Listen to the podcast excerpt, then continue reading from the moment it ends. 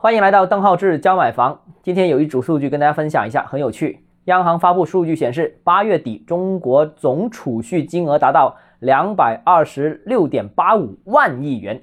如果按十四亿人算的话，那人均存款就是七万块钱。另外，国家统计局也公布了数据，二零二一年上半年中国人均可支配收入是一点七六万，人均支出是一点一五万，两者相减是六千一百七十一元，那相当于国人。平均每年存款是一点二三万元。呃，如果按三口之家算的话，那一个家庭每年存款的额度大概是三点六七万元。那全国家庭平均存款额大概是二十一万左右啊。你家里有没有二十一万存款呢？比较一下啊。那哪个省份的存款最高呢？啊，竟然不是广东省。大家都觉得广东省是最有钱的，但不是。第一名竟然是辽宁省。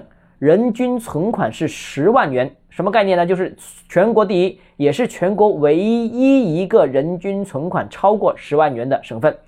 那第二名是浙江，九点五三万；第三名是江苏，七点九万。广东前三都进不了啊。值得注意是，东三省全部都进入了前十名，非常厉害啊！我想说，第一，辽宁存款为什么这么高呢？有评论啊，分析说，当然也是一些经经济上的大咖说，辽宁是工业化比较早，然后城市化比较高，所以底子好，而且房价比较低，所以呢存款比较多，就是买房剩下来很多钱啊，当然也比较有钱了，所以存款比较高。但我觉得这个解释解释不了为什么广东存款这么低。广州很穷吗？当然不穷了，是吧？广东一直以来都是人均收入最高的这个呃省份，如果是珠三角的话，那就更厉害了。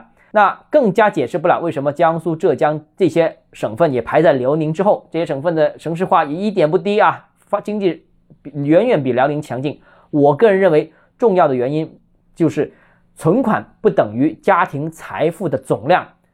但凡在经济发达区域，居民投资的渠道会更多啊，投资的意识也更强，所以愿意放银行存款的反而相对比较少啊。比方说，有人是愿意买房，有人愿意炒股。有人想创业，有人会买理财产品啊，有人会投资各种类型的投资品，所以各种类型比比皆是。那愿意放银行的是什么类型呢？那，所以呢，广东、浙江、江苏存款不多，我觉得是有原因的，恰恰说明这些区域的投资渠道更多，居民不愿意把钱放在银行里面。